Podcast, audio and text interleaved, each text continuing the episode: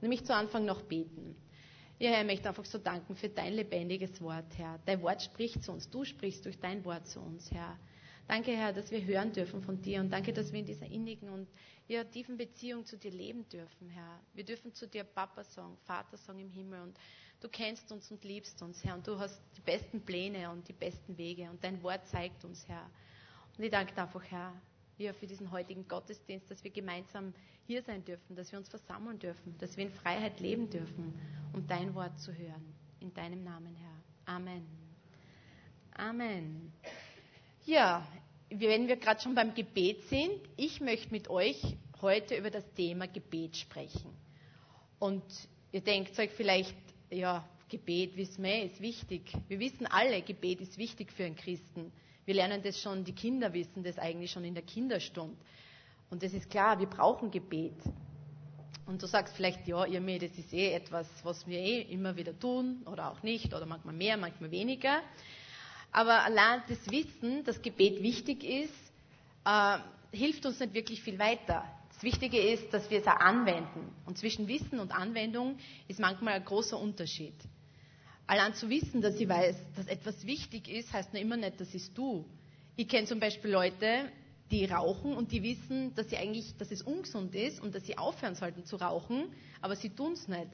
Oder ich zum Beispiel habe heute gerade mit der Rhein Friede geredet, wir haben über unsere körperlichen Probleme, Knieprobleme und so geredet und wir wissen, oder ich weiß, ich sollte Übungen machen, aber ich bin einfach zu faul, dass ich es tue manchmal. Und allein das Wissen um etwas heißt nur immer nicht, dass ich es tue. Aber die Anwendung ist es, was, was gut ist und was wichtig ist. Oder vielleicht gibt es ja viele Wahrheiten aus der Bibel. Wir wissen, glaube ich, alle so viel aus der Bibel, aber allein das zu wissen, heißt nur immer nicht, dass ich es anwende. Jemand hat einmal gesagt, dass nicht die Dinge in der Bibel ihm große Mühe machen, die er nicht versteht, sondern die Dinge, die er schon versteht. Und oft geht es um die elementaren Sachen, um die grundlegenden Sachen, dass wir beten sollen. Wie gehe ich mit meinem Nächsten um? Bin ich bereit zu vergeben? Das sind so wichtige Sachen. Aber es geht um die Anwendung. Und wie gesagt, ich möchte mit, heut, mit, euch heute über das Gebet sprechen. Und wenn ihr eine Bibel habt, dann schlagt ihr bitte Lukas 18, Vers 1 bis 8 auf. Und ich möchte mit euch ein Gleichnis äh, lesen, wo es, wo es genau darum geht. Und Jesus hat immer wieder Gleichnisse in seinem Wort verwendet, um den Menschen bildlich darzustellen, was er meint.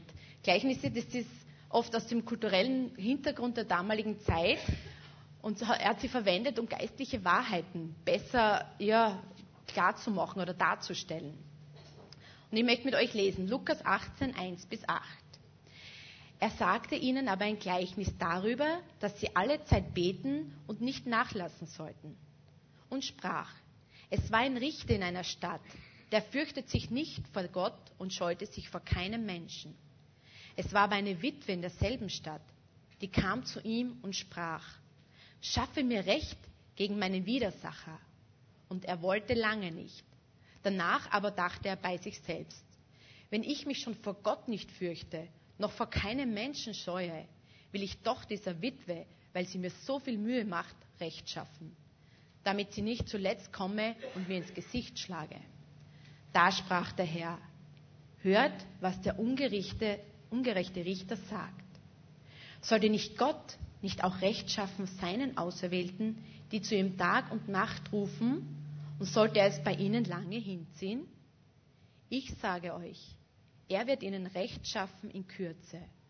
Doch wenn der Menschensohn kommen wird, meinst du, er werde Glauben finden auf Erden? Und wie gesagt, das ist ein Gleichnis, das Jesus verwendet, um den Menschen darzustellen, wie wichtig das Gebet ist.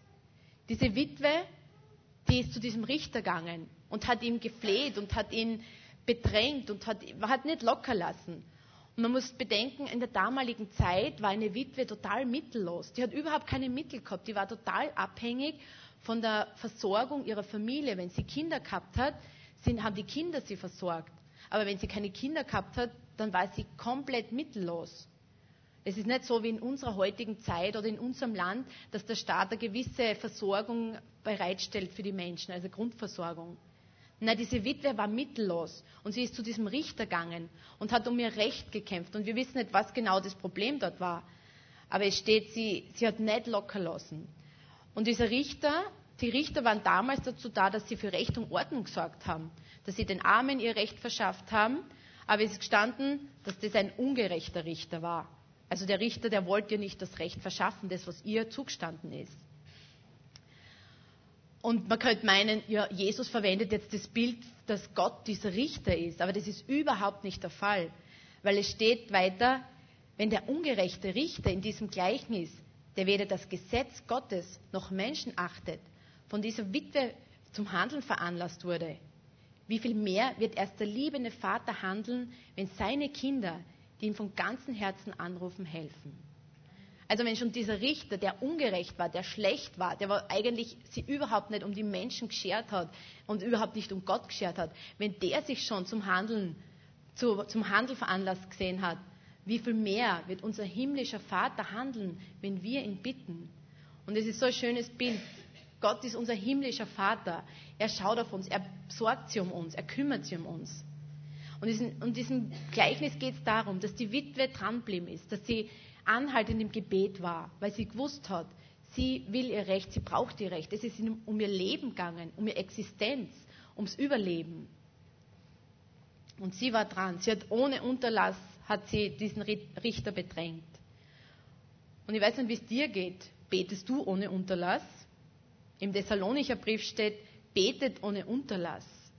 Das ist ja eine große Herausforderung, ohne Unterlass zu beten. Was heißt das dann? Muss ich mir jetzt 24 Stunden am Tag in mein Gebetskämmerchen einschließen und nur beten? Das wird nicht damit gemeint. Keiner von uns kann das machen. Wir alle müssen unseren Alltag leben. Wir müssen für unseren Lebensinhalt sorgen. Es geht darum, in der ständigen Verbindung mit unserem Herrn zu sein, sozusagen die Antennen immer nach ihm ausgestreckt zu haben. Lebst du in dieser ständigen Verbindung? Streckst du deine Antennen ständig nach dem Herrn aus? Was ist das Gebet überhaupt und in welcher Haltung sollen wir beten? Was ist Gebet für dich? Gebet spiegelt die Beziehung und Abhängigkeit zu unserem himmlischen Vater wider. Wenn ich mit, es ist vergleichbar damit, wenn ich mit einem Menschen in Beziehung bin, dann will ich mit dem Menschen Zeit verbringen, dann möchte ich mit dem Menschen zusammen sein, dann möchte ich mich austauschen, dann möchte ich erfahren, wie es dem Menschen geht, dann möchte, dann möchte ich mich mitteilen. Da geht es um Kommunikation, da geht es um Nähe, es geht um Gemeinschaft. Und erst da kann sich eine Beziehung entwickeln. So wie eine Beziehung, in der es keine Kommunikation, kein Austausch, und keine Gemeinschaft mehr gibt, irgendwann einmal sterben wird, so wird auch unser geistliches Leben austrocknen, wenn wir nicht ständig in der Verbindung, in der Beziehung mit unserem himmlischen Vater sind. Durch das Gebet entwickelt sich unsere Beziehung zu Gott und wird gefestigt. Und wenn ich bete, setzt es voraus, dass ich weiß, zu wem ich bete, dass ich zum König der Könige bete, dass er im Zentrum ist und das Gebet Macht hat.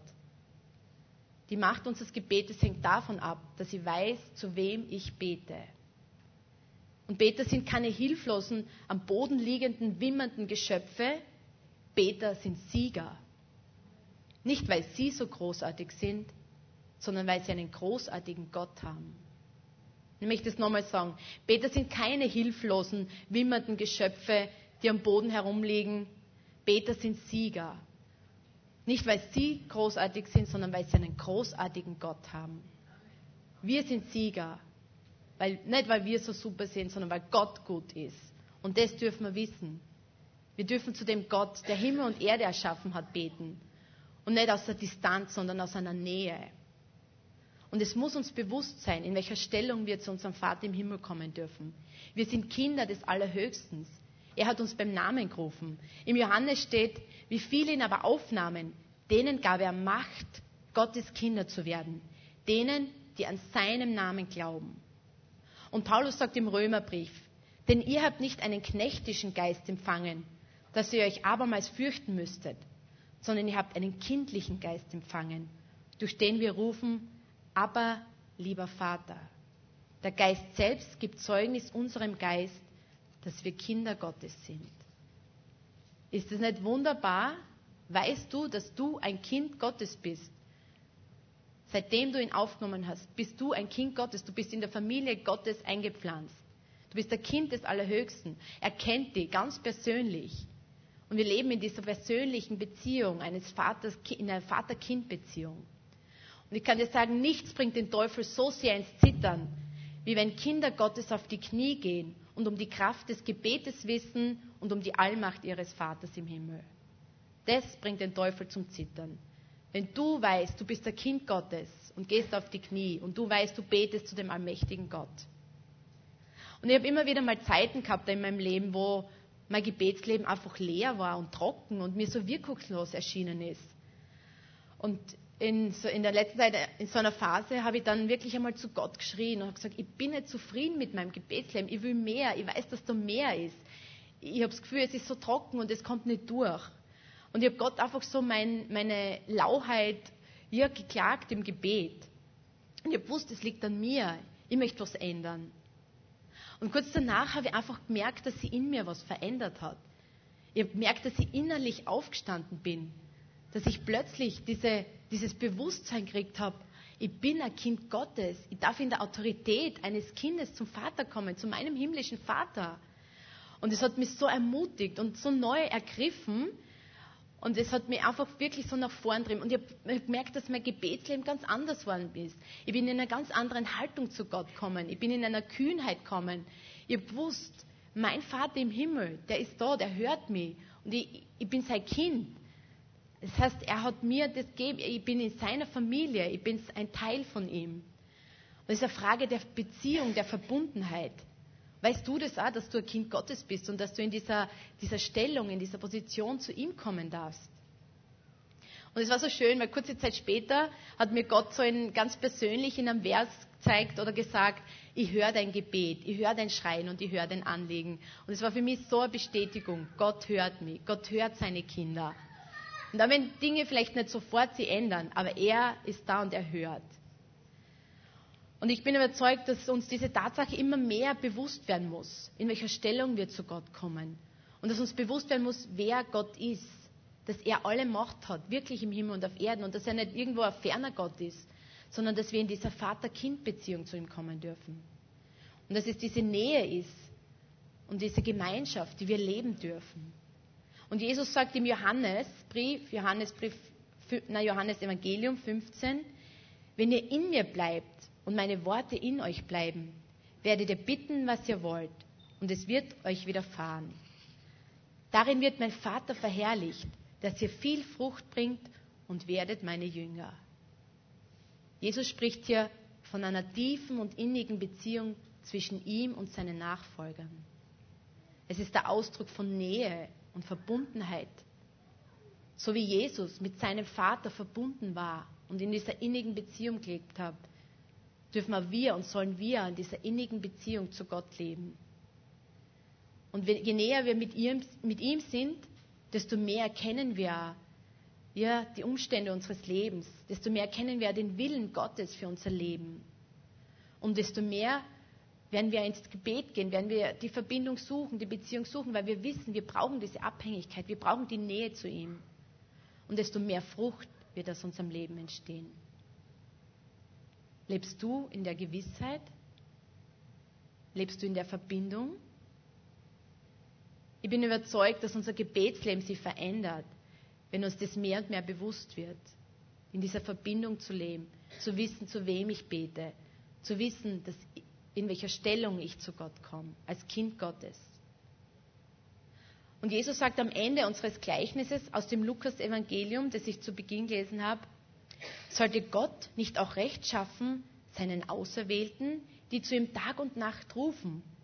Und sollte es bei ihnen lange hinziehen? Ich sage euch, er wird ihnen Recht schaffen in Kürze.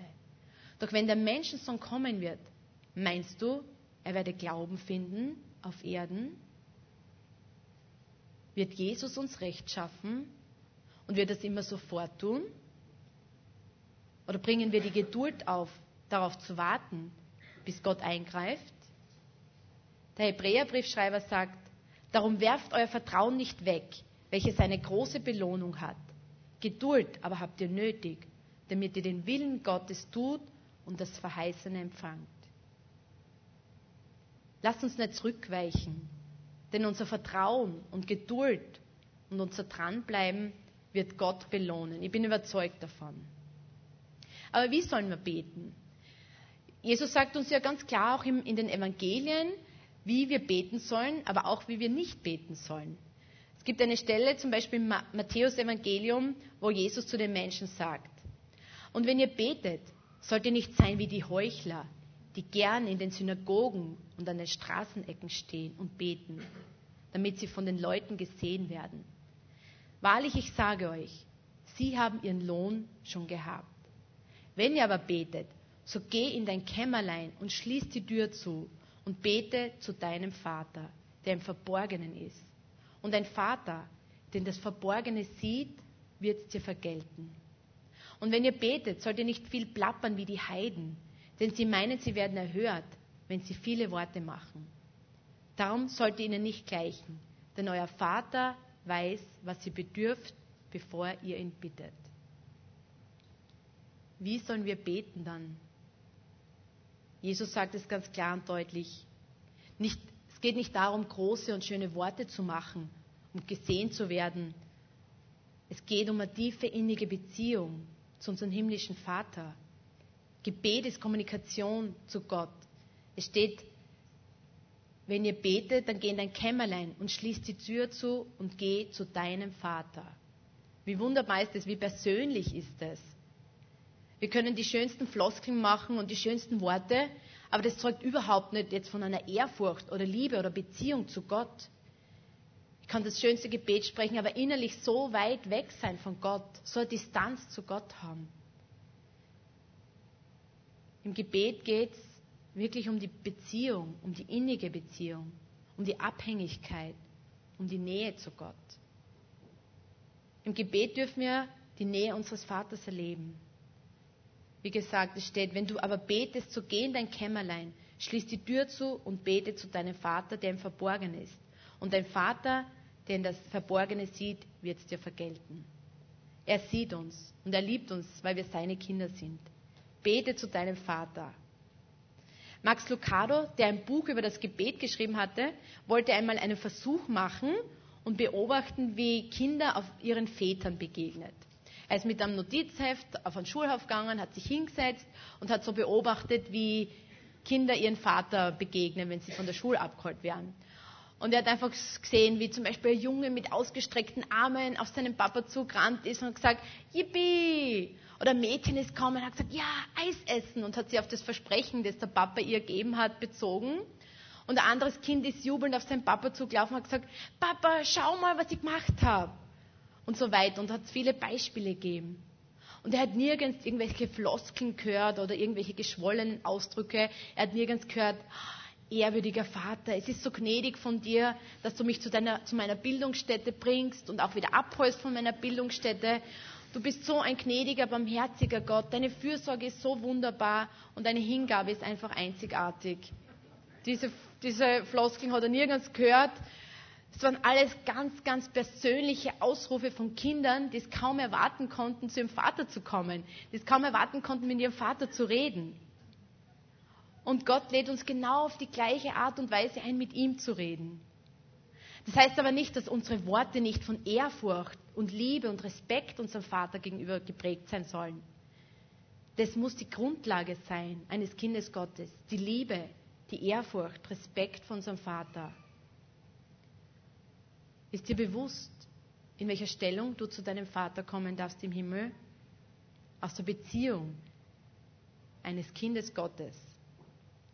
Und es gibt eine Passage in der Bibel, wo sogar die Jünger zu Jesus kommen sind und zu ihm gesagt haben, Herr, lehre uns beten. Nicht einmal die Jünger haben eigentlich gewusst, wie sie beten sollen. Und es steht im Lukas, und es begab sich, dass er an einem Ort war und betete, also er, Jesus, als er aufgehört hatte, sprach einer seiner Jünger zu ihm, Herr, lehre uns beten, wie auch Johannes seine Jünger lehrte. Er aber sprach zu ihnen, wenn ihr betet, so sprecht, Vater, dein Name werde geheiligt, dein Reich komme, dein Wille geschehe. Unser tägliches Brot gib uns Tag für Tag und vergib uns unsere Sünden, denn auch wir vergeben allen, die an uns schuldig werden und führe uns nicht in Versuchung.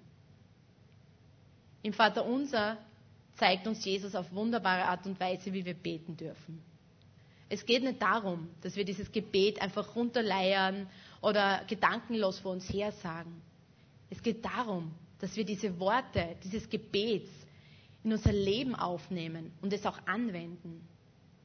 Mit welchen wunderbaren Worten beginnt das Gebet? Es beginnt mit unser Vater im Himmel. Und wie schön ist es? Wie persönlich ist die Aussage? Es ist genial, dass wir so kommen dürfen zu unserem Vater im Himmel. Und es zeugt einfach von dieser tiefen Gemeinschaft, die der himmlische Vater mit seinen Kindern auf der Erde haben will. Er will mit uns Gemeinschaft haben. Wir dürfen kommen und sagen, unser Vater, er ist unser Vater. Und das hat uns Jesus schon vorgelebt in den Evangelium. Und die Gemeinde ist auch ein Ausdruck von dieser innigen Einheit und Gemeinschaft, mit der wir gemeinsam zu unserem Vater im Himmel kommen dürfen. Und in den ersten drei Punkten des Vaterunser geht es darum, dass Gott im Mittelpunkt steht. Es geht darum, dein Name werde geheiligt, dein Reich komme und dein Wille geschehe. Es geht nicht darum, mein Name werde geheiligt, mein Reich komme, mein Wille geschehe, dein Name werde geheiligt, dein Reich komme und dein Wille geschehe. Er, Gott, soll im Zentrum unseres Gebetes stehen. Sein Name soll verherrlicht werden über jede Situation, und wenn wir das machen, dass wir Gott zuerst in den Mittelpunkt stellen, unseres Gebetes, wenn er im Zentrum ist, dann wird unser Fokus ganz anders, wird unsere Perspektive auf da ganz anders über unsere Probleme. Und Gott wünscht sich einfach, ja, dass wir ihn in den ins Zentrum stellen. Und ich glaube, gerade in solchen Zeiten, wie wir jetzt sind, wo einfach die Welt so durcheinander geht, alles, nichts mehr auf dem ist, keine Sicherheit mehr gibt und wir wissen nicht, was der morgige Tag bringt, ist es so wichtig, dass wir dieses Fundament haben, dass Gott im Mittelpunkt steht, dass er der Herr ist über jede Situation, dass wir sein Reich proklamieren dürfen hier auf Erden, dass wir seinen Willen proklamieren dürfen und dass sein Reich kommt in Situationen, in mehr und mehr in unser Leben und in das Leben der Menschen, für die wir beten und dass sein Wille geschieht. Stellst du Jesus, stellst du Gott in den Mittelpunkt deines Gebetes? Deines Lebens. Und erst danach zeigt uns Vater, das Vaterunser, wie wir für unsere täglichen Anliegen bitten und danken sollen. Weiter steht, unser tägliches Brot gib uns Tag für Tag und vergib uns unsere Sünden, denn auch wir vergeben allen, die an uns schuldig werden und führe uns nicht in Versuchung. Wir dürfen mit unseren Anliegen kommen, wir dürfen mit unseren Bitten, unseren Dank kommen, aber es braucht den richtigen Fokus, dass Gott im Mittelpunkt steht. Aber die Frage ist auch, warum sollen wir beten und was bewirkt das Gebet eigentlich? Und wenn wir so in die Bibel schauen, sehen wir einfach als Jesus das größte Vorbild auch im Gebet für uns. Er hat den Vater immer wieder gesucht, hat seine Gegenwart gesucht. Und eigentlich könnte man denken, naja, warum hat er das eigentlich gemacht? Er und der Vater waren sowieso eins. Er hat ja sowieso gewusst, wo, wozu er auf Erden war, was der Wille des Vaters war. Aber Jesus hat trotzdem immer wieder die Gegenwart, die Zeit mit Gott gesucht, hat ihn im Gebet gesucht, weil es in sein Leben was bewirkt hat, weil er näher zu ihm gekommen ist und weil er diese Abhängigkeit gelebt hat im Gebet. Und wir lesen in den Evangelium in Markus 1,35 und am Morgen, noch vor Tage, stand er, Jesus, auf und ging hinaus und er ging an eine einsame Stätte und betete dort. Und in einer anderen Stelle heißt es, es begab sich aber zu der Zeit, dass er auf einen Berg ging, um zu beten. Und er blieb die Nacht über im Gebet zu Gott. Wenn schon Jesus diese ständige Verbindung zu seinem Vater so notwendig gehabt hat und immer wieder gesucht hat, wie dringend brauchen wir sie? Gott wirkt durch Gebet und er bewegt seinen mächtigen Arm, wenn seine Kinder auf Erden zu ihm flehen und ihn suchen. Gebet kann zwar keine Tat ersetzen, aber Gebet ist eine Tat, die durch nichts ersetzt werden kann. Ich glaube, das ist so wichtig. Wir können so viele Dinge tun, können so viel planen und organisieren, aber wenn Gott nicht dahinter steht, wenn wir nicht beten, ja, dann wissen wir nicht, ob Frucht daraus entsteht. Und es braucht das Gebet, es braucht das gemeinsame Gebet von seinen Kindern. Gott bewegt etwas. Und er bewegt seinen mächtigen Arm, weil er will, dass sein Reich hier auf Erden ausgebreitet wird, dass sein Wille geschehe und sein Name verherrlicht wird. Willst du das auch? Willst du, dass Gottes Reich hier auf Erden ausgebaut wird, aufgebaut wird, in deinem Leben, in dem Leben der Menschen, für die du betest, dass sein Wille geschieht und dass sein Name über allem steht?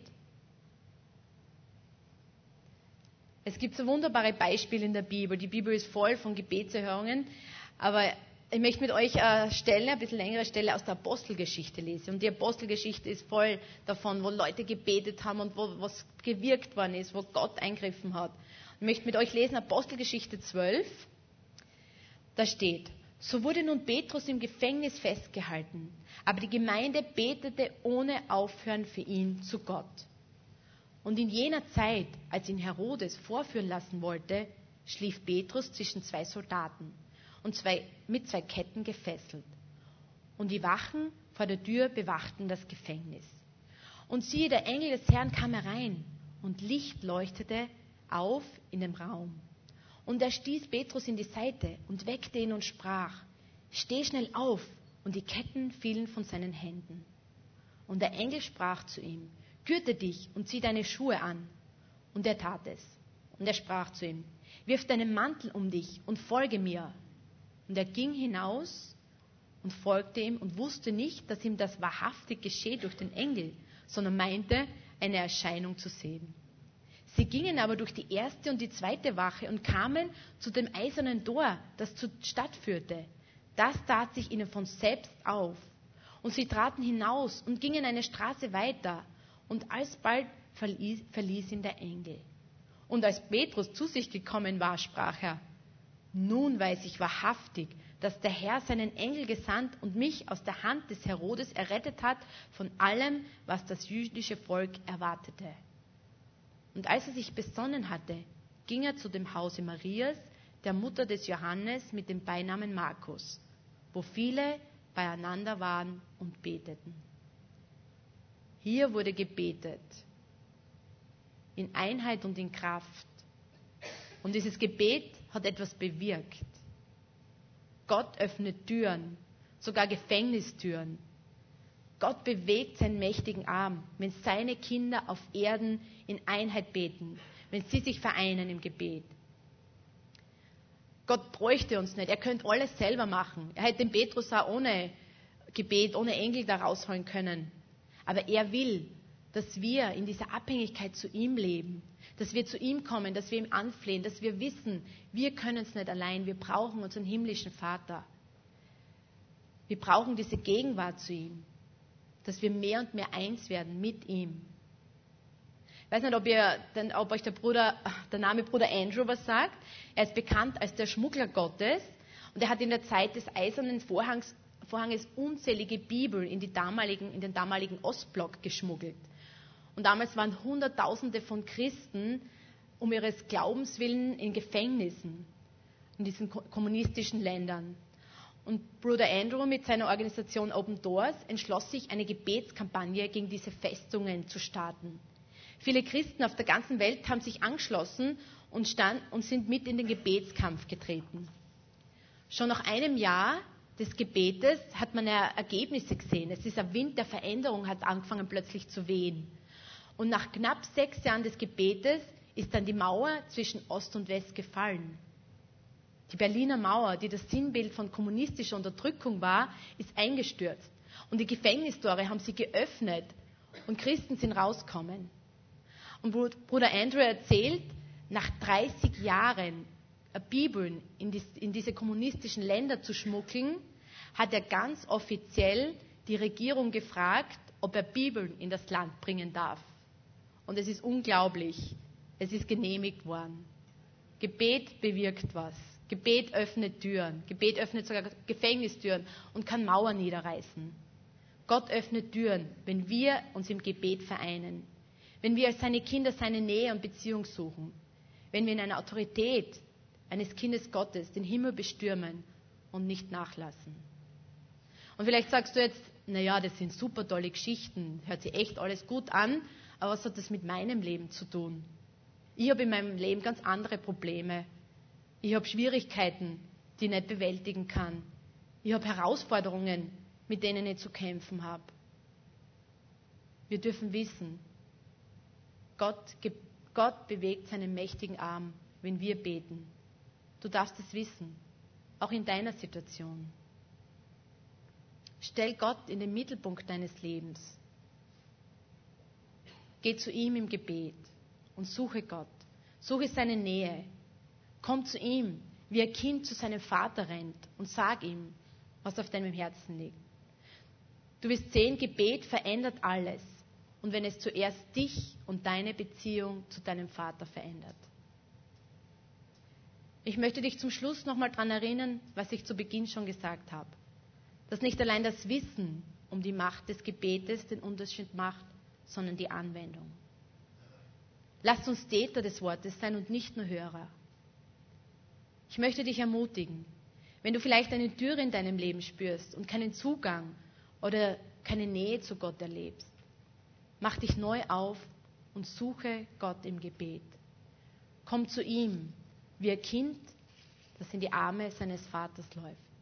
Und wirst sehen, es wird sich was verändern. Dein Leben wird sich verändern. Dein Gebetsleben wird sich verändern. Und daraus wird Frucht entstehen. Amen. Herr, ich möchte so danken, dass wir zu dir kommen dürfen, wie ein Kind zu seinem liebenden Vater. Und du stehst mit offenen Armen vor uns. Du stehst da und wartest, bis deine Kinder kommen. Ja, deine Nähe suchen, deine Gegenwart suchen, sich abhängig machen von dir. Herr, wir wollen das mehr und mehr in unserem Leben tun. Wir brauchen die so sehr, Herr. Wir vergessen es so oft und sind so auf uns bezogen, auf unsere Probleme, auf unsere Umstände. Aber Herr, du bist so wunderbar, du kannst alles machen. Herr, du, du hast alle Macht im Himmel und auf Erden und lass uns das wieder neu so ergreifen, Herr. Und, ist, und so zu dir kommen, in der Erwartung, dass du wirklich da bist, Herr, dass du für uns da bist, Herr, dass du Gebete hörst, Herr, dass du auf deine Kinder wartest. Und Gebet hat Kraft, Herr. Und wir wollen uns vereinen, Herr, im Gebet und dich bestürmen, Herr. Und wir danken dir, dass du Gebet hörst. Und ich danke dir für jeden Einzelnen heute hier. Ich danke dir für dein kostbares, lebendiges Wort, das uns so die Richtung weist, das uns immer wieder neu aufrüttelt und neu ermutigt, Herr, dich zu suchen, deine Nähe zu suchen, deine Gegenwart zu suchen. Ich lobe und preise dich von ganzem Herzen. Amen.